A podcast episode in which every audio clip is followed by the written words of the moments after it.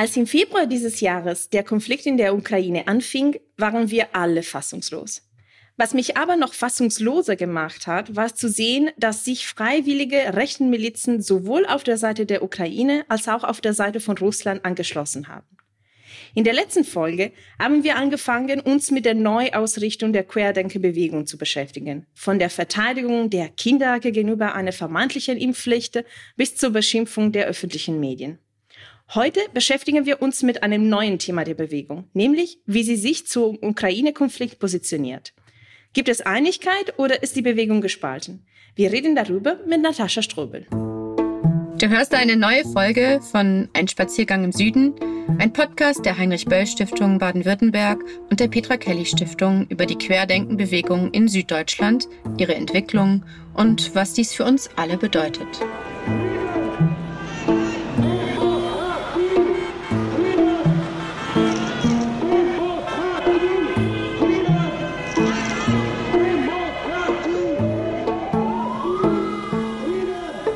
Ja, hallo Sabine. Ähm, heute reden wir mit der österreichischen Politikwissenschaftlerin Natascha Ströbel. Sie ist Co-Autorin der Bücher Die Identitären, Anbuch zur Jugendbewegung der neuen Rechten in Europa sowie Rechte Kulturrevolution, Wer und was ist die neue Rechte von heute? Darüber hinaus schreibt sie zahlreiche Zeitschriftenbeiträge, Buchartikel und Kommentare zu den Themenkomplexen Rechtsextremismus, Faschismus, neue Rechte und Identitäre in ganz Europa. Unter anderem hielt sie im April für die Petra Kelly Stiftung einen Vortrag über die Spaltung der rechten Szene in Hinblick auf den Krieg in der Ukraine. Pro Putin oder pro Ukraine.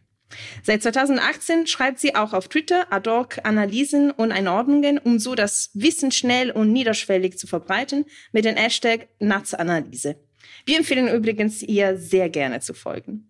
Ja, guten Morgen, vielen Dank äh, für die Zeit. Ich würde, sagen wir mal, mit, mit ähm, einer Aufklärung, was wir heute überhaupt machen möchten, weil das Themenkomplex ziemlich riesig ist.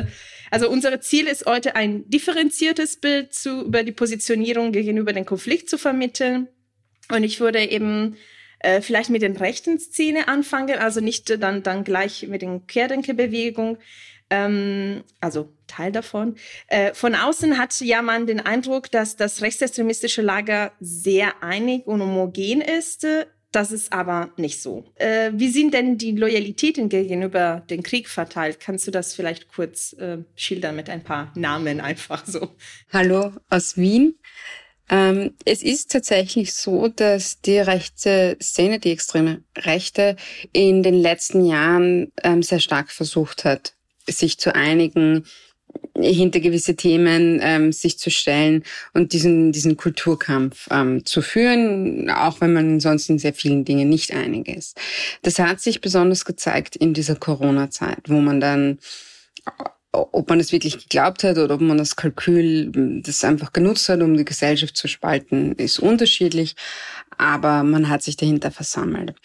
Dieser äh, Krieg gegen die Ukraine birgt aber jetzt einen, einen ziemlich großen Sprengstoff für die Szene, weil hier geht es tatsächlich um ideologische ähm, Standpunkte, die man nicht so einfach aufgeben kann. Die Szene ist nicht so einig, wie es den Anschein macht. Es gibt ein sehr starkes pro-russisches Lager.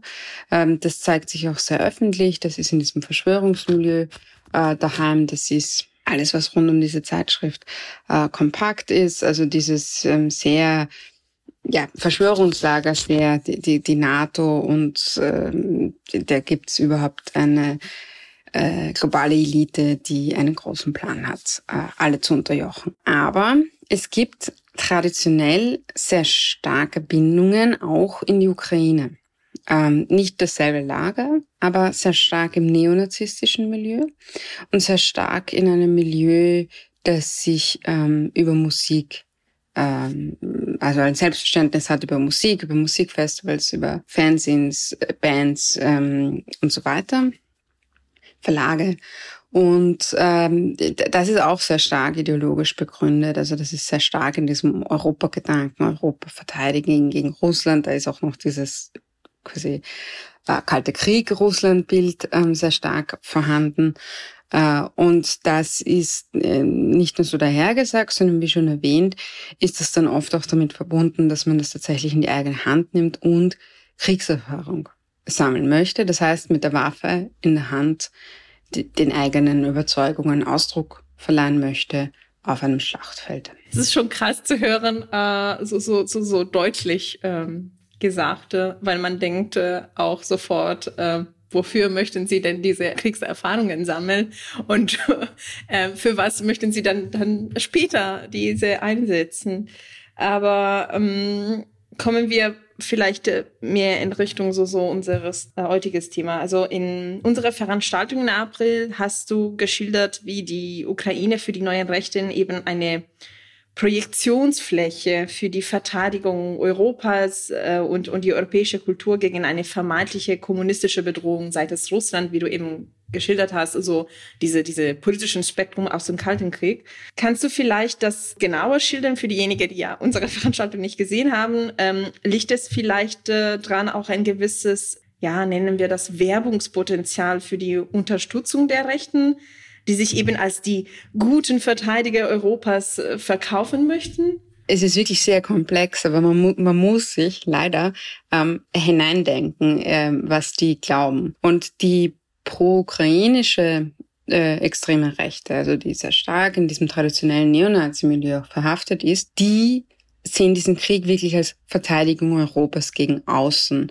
Und dieses Außen ist, ist Russland und das wird dann sehr, sehr, stark völkisch begründet. Also die russischen Republiken, wo die Leute dann nicht äh, europäisch genug ausschauen, in Tschetschenien und so weiter. Also das wird ganz klassisch völkisch neonazistisch ähm, begründet. Äh, und dieses Russlandbild mit Russland, das ist der Kommunismus Russland, das ist der Kalte Krieg Russland, das ist die russische Revolution 1917 was natürlich gar nichts mehr mit diesem Russland ähm, der Gegenwart zu tun hat, aber das ist egal, denn dieses Bild ist so stark aufrecht und dieses Feindbild ist so stark aufrecht. Ähm, und die Ukraine wird dann herbeifantasiert als dieses Land der Weißen, als dieses Land der, der blonden, weißen, blauäugigen, ähm, die nie zu dieser Sowjetunion so wirklich gehört haben, sondern die immer schon diese Hort des antikommunistischen Widerstands waren ganz viel Projektionsfläche natürlich ähm, und die muss man jetzt verteidigen. Und was hinzukommt, was wir vorhin schon ähm, angedeutet haben, ist diese Verlockung, Krieg spielen zu können. Krieg spielt eine ganz zentrale Rolle. Im Neonazismus, generell in der extremen Rechten, sind Kriegsideologien, für die ist das ganze Leben ein Krieg, ein gesellschaftlicher Krieg. Und wenn sie diesen Krieg aber auch tatsächlich erleben können, ja, also es muss nicht mal passieren, aber allein die Vorstellung, dass sie könnten, äh, ist dann schon ganz, ganz wichtig, weil sie natürlich die Helden sein wollen. Ja, also dieses heldische Denken, dieses soldatische Denken. Und, und dafür bietet dann die Ukraine eine gewisse äh, Projektionsfläche. Das ist in diesem Aspekt vergleichbar mit ähm, dem Dschihad, wo äh, auch diese Heldenideologie ganz wichtig ist und wo dann diese jungen Männer, es sind immer junge Männer, ja, die, die da sehr anfällig dafür sind, ähm, mit, mit Versprechungen von Glanz und Gloria und, und Heldentum äh, gelockt werden in einen Kriegsschauplatz. Und äh, die Realität ist dann natürlich eine andere, weil wir wissen, alle Krieg ist furchtbar, Krieg ist grausam, Krieg ist kein Heldentum. Und das ist das, was diese, dieser pro-ukrainische Teil der extremen Rechten, nicht erst seit diesem Jahr, sondern schon seit 2014, äh, schon davor, haben sich diese Kontakte intensiviert, sehr stark, wie gesagt, auch über Musik, die da eine, eine große Rolle spielt.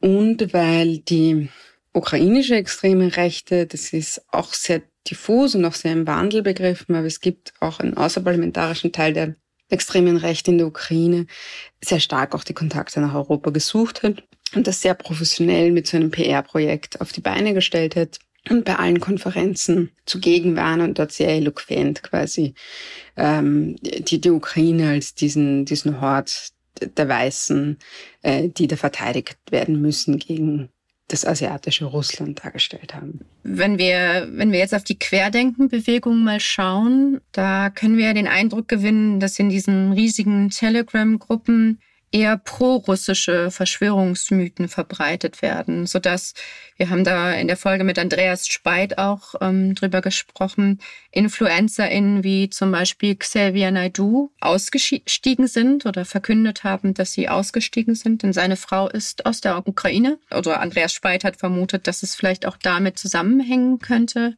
dass er deswegen diesen Schritt ähm, zurückgegangen ist. Kannst du uns was dazu sagen, was so die meistverbreiteten Verschwörungsmythen, Fake News sind zum Thema Ukraine-Krieg in, in der Querdenkenbewegung und warum sich das Querdenkertum doch relativ einig ist ähm, in Bezug auf starke traditionalistische russische Gesellschaft gegen den dekadenten postmodernen Westen. Da sieht man, wie, wie diffus das alles ist. Ähm, und das ist sehr interessant, gerade der Aspekt mit Xavier Naidoo, das war, wusste ich auch nicht. Aber wenn dann quasi das, die, die Vorstellung auf die Realität trifft und das nicht mehr zusammenpasst, dann sieht man ja, wie, wie, wie schnell dann die Realität doch gewinnt. Ähm, und das ist dann auch eine Lehre, äh, dass das dann nicht nur quasi dieses, dieses ideologische existiert, sondern wenn man dann richtig selbst spürt, was das heißt, ähm, dass es dann auch den Rückzug gibt von so Ikonen wie Xavier Naidoo. Ähm, so, wir haben jetzt vorhin geredet über diese ganz klassisch traditionell organisierten, vor allem neonazistische Szene. Ja, das ist die neonazistische Szene, wie wir sie seit Jahrzehnten kennen. Und jetzt haben wir es ähm, hier auch mit Querdenken zu tun, mit einer neuen Form der Organisierung mit einem viel diffuseren äh, Rechtsextremismus. Und es ist ein Rechtsextremismus gepaart mit sehr vielen diffusen diffusen, ähm, verwandten Szenen, die da hineingesogen werden. Ähm, aber der, der Hauptaspekt dieser Szenen ist das Verschwörungsdenken. Das heißt, alles ist nicht so, wie es scheint.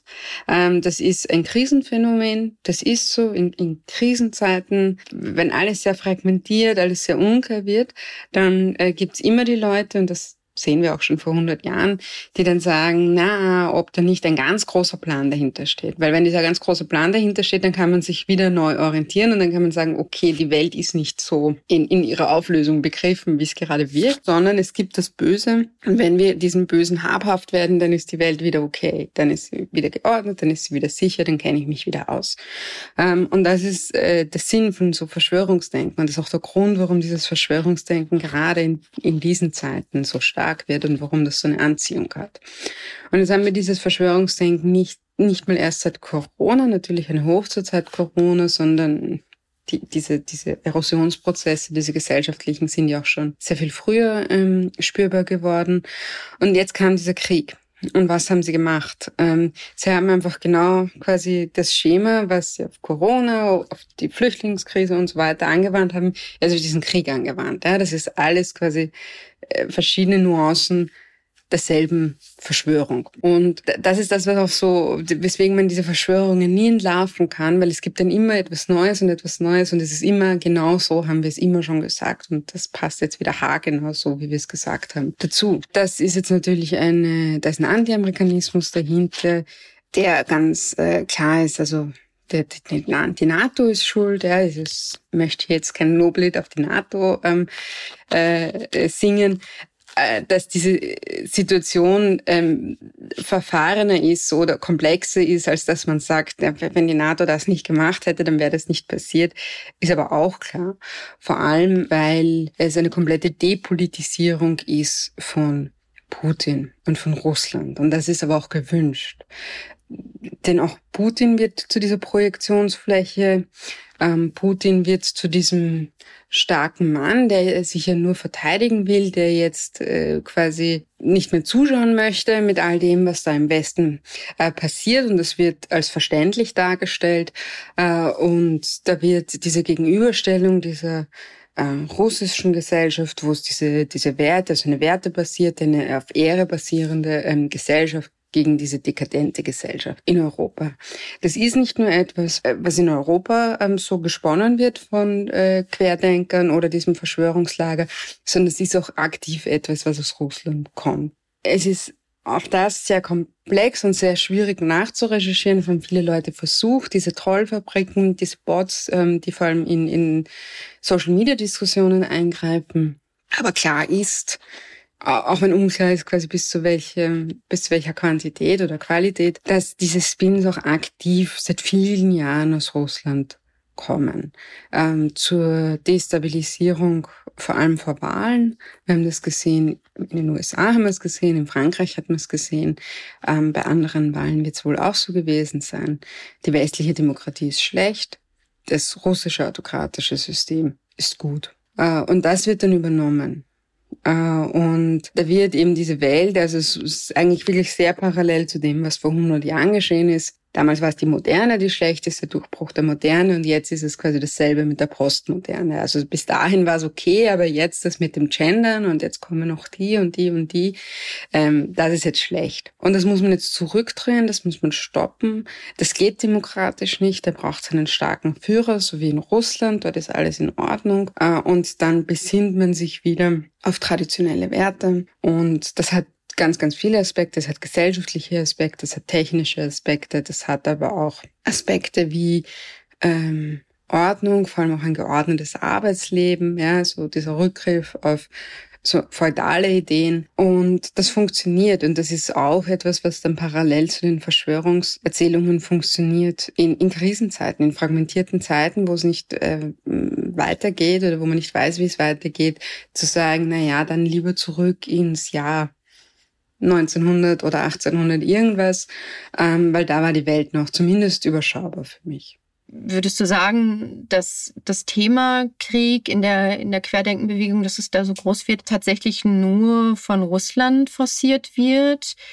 Oder ähm, ist das doch ein Thema, das von der rechten Szene hineingebracht wurde? Oder kannst du da was zu sagen, wer, wer hat das hineingebracht und das Warum hast du ja letztlich auch schon in, beantwortet. Ne? Also ist irgendwie eine, eine Lücke frei geworden. Ne? Die Corona-Maßnahmen sind zurückgetreten und irgendwas muss wieder reinkommen. So ist mein Eindruck. Genau so. Also es ist, äh, deswegen ist es auch so ein Irrglaube zu sagen, ja, jetzt, wenn wir Ihnen bei den Corona-Maßnahmen entgegenkommen und sagen, ja, da haben Sie schon ein bisschen recht, dann hört das auf, aber es hört nicht auf, es wird nur ersetzt. Und äh, sollte dieser Krieg, wir hoffen ja bald und wir hoffen ja natürlich ähm, ähm, zu, zu Ungunsten äh, Putins ähm, zu Ende sein, dann wird es danach wieder etwas anderes geben, weil eine Krise auf die nächste folgt und es wird jede Krise genutzt werden. Das heißt, man kann dann nicht entgegenkommen und, und glauben, damit gräbt man ihnen das Wasser ab. So funktioniert Verschwörungsdenken nicht.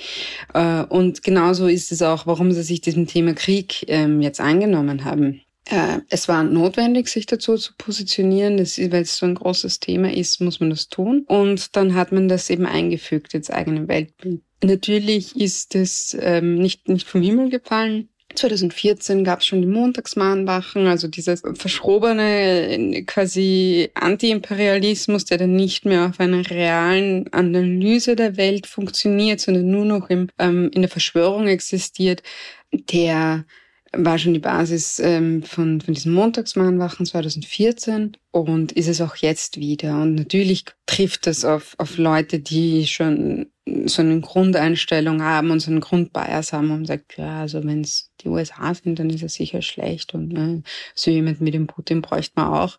Ähm, und, und so kann man da noch weitermachen. Aber dass man auch, und das ist ja auch das Interessante, auch Leute wieder verliert, die zu sagen, ja, bei den Corona-Maßnahmen, ja, aber ich habe doch irgendwelche Kontakte in die Ukraine, das kann ich jetzt nicht nachmachen. Da sind dann immer ähm, die, die Bruchstellen oder das ist immer dann das Prekäre, ähm, wenn sich diese Themen wandeln. Aber das sieht man ja, ein großer Teil oder ein gewisser Teil ist ähm, geblieben und wird auch beim nächsten Thema. Und das ist dann, was auch immer, die Klimakrise, ähm, Energieknappheit und so weiter, äh, wird dann genauso wieder in die Verschwörung eingefügt. Ja, ich meine, also wir nehmen jetzt ähm, Mitte September auf. Ähm, gestern oder vorgestern gab es schon so ähm, Protesten von der WRD, wo ähm, dass das Unterstützungspaket der Regierung nicht genug, äh, um, um die Leute quasi, um das Leben gegenüber der Inflation dann, dann recht zu erhalten. Also man, man sieht schon, dass, dass dieses Thema ähm, ja kommt. Ich, ich finde es aber gut, wenn die Gewerkschaften sich dem annehmen, weil dann verhindert man, dass das ähm, das Thema von jemand anderem besetzt wird. Genau, ja, genau. Also das, sondern wenn es eine, es ist ja eine reale Krise, die kann ja, man ja nicht leugnen, genau. Ja, und wenn dann äh, Kräfte wie die Gewerkschaften sagen, ja, und wir schauen uns das aber real an und befinden, dass das und das passt nicht und haben Forderungen und protestieren dagegen. Das ist eigentlich wirklich ein geeignetes Mittel, ähm, bevor wir jetzt dann wieder reden über, werden wir alle kontrolliert von jetzt was, Soros, Gates, ich weiß nicht, wer es jetzt bei der Ukraine-Krise ist oder bei der Energieknappheit wird der nächste.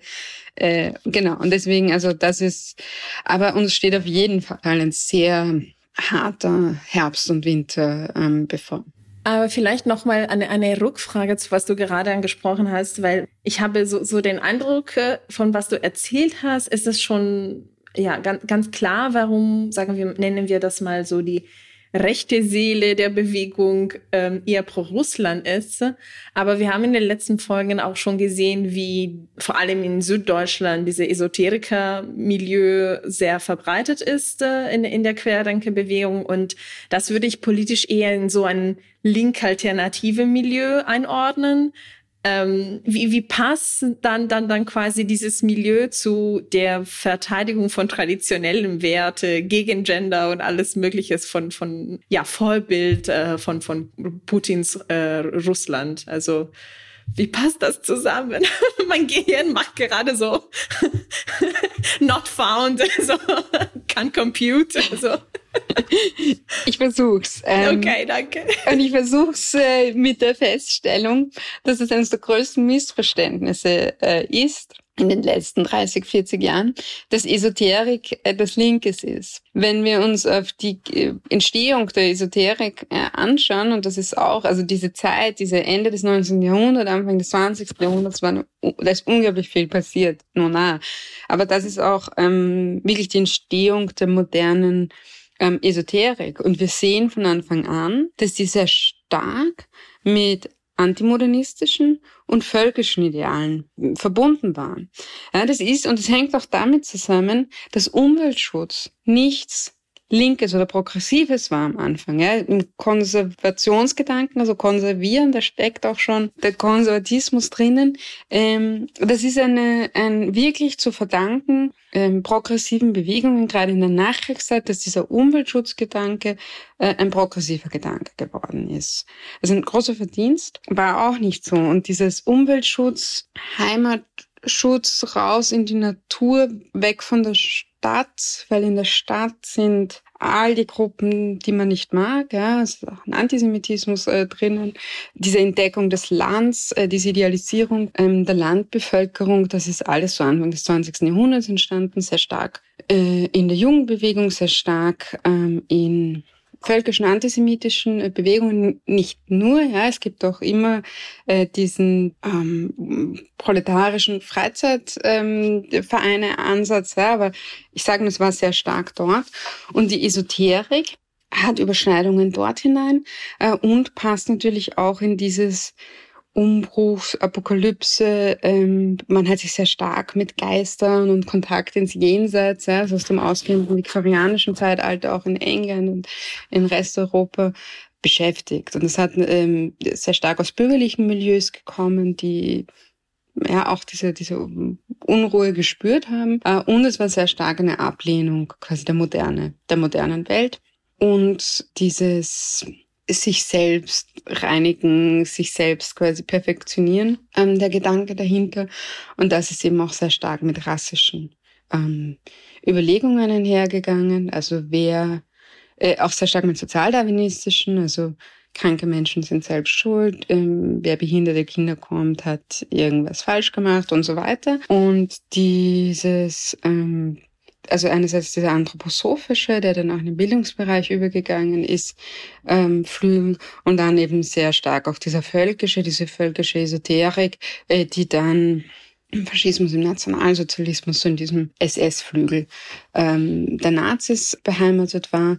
Äh, und das ist dann nach ähm, 45 nicht in der Form dann quasi reflektiert und aufgearbeitet worden und hat sich dann wieder mit diesem Umweltgedanken ähm, sehr stark vereinigt, weswegen es dann in diesen alternativen Milieus gelandet ist. Aber es war in seiner äh, in seiner Struktur nie etwas Progressives, weil es ja überhaupt nicht quasi mit einer materiellen Wirklichkeit gearbeitet hat, sondern sehr stark auf diesen Selbstverbesserungs-, ich bin auserwählt, weil ich kann mit Engeln reden, ähm, Gedanken und, und sehr stark ähm, auf Individuen und sehr stark auf individuelle Schuld ausgelegt ist. Ja, das hat ja Dietrich Kraus in der, in der Folge, die wir mit Dietrich Kraus hatten, ähm, ja auch nochmal ausgeführt, ne? dass, äh, dass es genau um darum geht. Ne? Da, da gibt es viele Schuldzuweisungen aus vorigen Leben und dergleichen mehr. Und ähm, ja, aber es ist, ist trotzdem schwer, dann ne, in der heutigen Zeit das auseinander zu dividieren. Absolut. Und es ist ja auch wieder, also da kommt ja wieder diese Krisenzeit. Ja, es hat eine ähnliche Funktion wie Religion, ja, ohne es jetzt direkt zu vergleichen, aber es gibt auch Aspekte von organisierter Religion, die, die sehr ähm, mit diesen Überwältigungen und, und sehr stark mit diesen negativen Emotionen funktionieren. Und es ist vor allem eine Ablehnung der Wissenschaft. Ja. Also die Moderne wird abgelehnt in, in ihrer Technikaffinität, ähm, auch in ihren Gesellschaftsordnungen, aber auch sehr stark in ihrer, ähm, in ihrem Fundament Wissenschaftlichkeit. Weil fühlen wird dann genauso wichtig wie Wissenschaft. Und das ist dann nicht mehr, also das ist dann jeder individuell darf fühlen und darf sprechen mit Geistern oder was auch immer. Ähm, aber das ist überhaupt nicht mehr nachvollziehbar für jemand anderen. Und das dann auf eine Ebene zu stellen mit, ich habe hier ein Experiment gemacht, hier, das sind die Fakten, du kannst das wiederholen und nachvollziehen, ist schwierig, weil das genau an den Fundamenten äh, rüttelt, wie wir überhaupt Erkenntnis oder Wahrheit erfahren.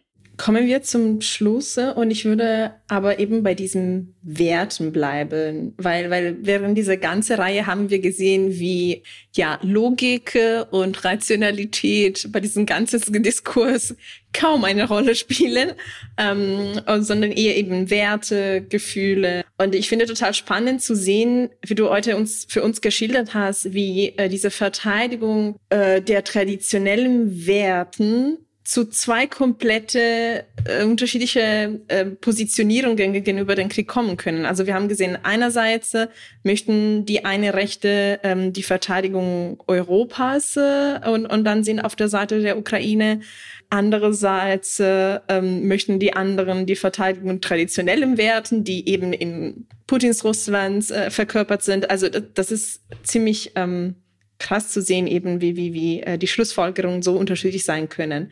In unserem Intro äh, sind die Parolen aus einer Demo in Stuttgart Frieden, Freiheit, Demokratie zu hören.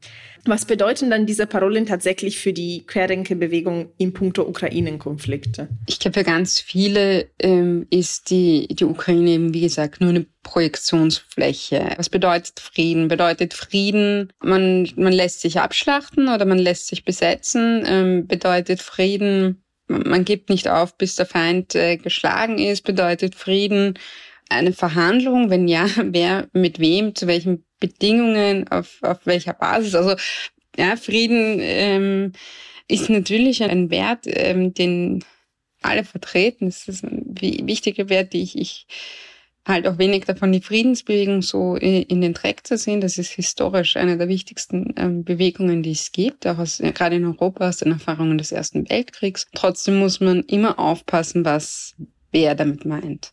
Ähm, und es kann auch das genaue Gegenteil meinen. Es kann auch heißen, zu genau den Ungunsten der Leute, ähm, die, die eigentlich jetzt am stärksten davon betroffen sind. Und das, das geht dann natürlich nicht. Ja, genauso mit Freiheit. Wessen Freiheit?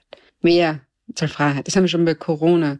Die Freiheit derer, die im Baumarkt keine Maske tragen wollen oder die Freiheit von Herz- und Lungenkranken Kindern, dass die auch wieder teilnehmen können an der Gesellschaft. Ja, also wer ist gemeint? Und das ist ähm, immer das, das Problem, dass da so Parolen gerufen werden. Natürlich, äh, hinter denen kann man sich allen versammeln, aber so diffus, ähm, wie diese Bewegung ist, so diffus ähm, ist, sind dann auch die Parolen. Und ähm, so gut es klingt, aber genau diese, diese Begriffe können dann eigentlich als Waffe auch gegen Menschen verwendet werden und die werden auch verwendet. Ja, vielen Dank. Ähm, starke abschließende Parole für unsere Folge. Wirklich vielen Dank, Natascha Strubel, dass du dich Zeit für uns genommen hast. Sehr gerne. Ähm, ich fand es äh, extrem schwierig, quasi die Aufgabe, die uns heute aufgenommen haben, so, so, so dies, ein differenziertes Bild zu vermitteln. Aber ich glaube, wir haben das schon gut äh, hingekriegt. Vor allem denke ich, äh, es ist sehr spannend zu sehen, äh, wie viele unterschiedliche Perspektiven in diese Debatte hineinkommen. Also wir haben gesehen von diese Heroisierung des Elterntums äh, im, im rechten Spektrum, äh, die eben auf beide Seiten kämpfen möchte, um Kampferfahrungen zu sammeln. Wofür, fragen wir uns. Aber auch diese, diese Land, die, die, die Ukraine, die nicht äh, wirklich als Land an sich mit den Leuten, die dort wohnen, wahrgenommen wird, sondern eher als Projektionsfläche, als Mittel, um weiter in diesem Verschwörungsdenken zu argumentieren, abseits von der Lebensrealität der Menschen, die dort wohnen. Aber ja, das hilft uns vielleicht äh, weiter zu verstehen, mit welchen Themen vielleicht auch die Bewegung in die Zukunft beschäftigen werden. Du hast ja eben angedeutet, es wird dann eine weitere nächste Krise kommen und dieselben Argumentationen werden dann weitergeführt. Das ähm, hilft vielleicht auch diese Podcast-Reihe etwas aktuell zu behalten, auch nachdem der Konflikte hoffentlich bald vorbei sein wird. Danke, es war wirklich super spannend. Ja, danke schön. Es bleibt diffus, wie wie du gesagt hast. Vielen, vielen Dank, dass ich da sein durfte. Es war echt sehr, trotz des Themas, sehr kurzweilig. Dankeschön. Ja, das war's für diese Folge. In der nächsten Folge fragen wir uns mit Dr. Michael Blume, dem Antisemitismusbeauftragten in Baden-Württemberg, wie es dazu kommt, dass Antisemitismus auch während der Corona-Pandemie die einfachste Antwort auf eine komplexe Welt zu sein scheint und wie Institutionen damit umgehen und was sie tun, um aufzuklären und sich dem entgegenzustellen. Abonniere unseren Podcast unter Petra Kelly Stiftung in der Podcast-App deiner Wahl, um neue Projekte wie diese zu hören. Wir sind Sabine Demser und Carmen Romano und sagen Tschüss und bis zum nächsten Mal. Ciao, ciao.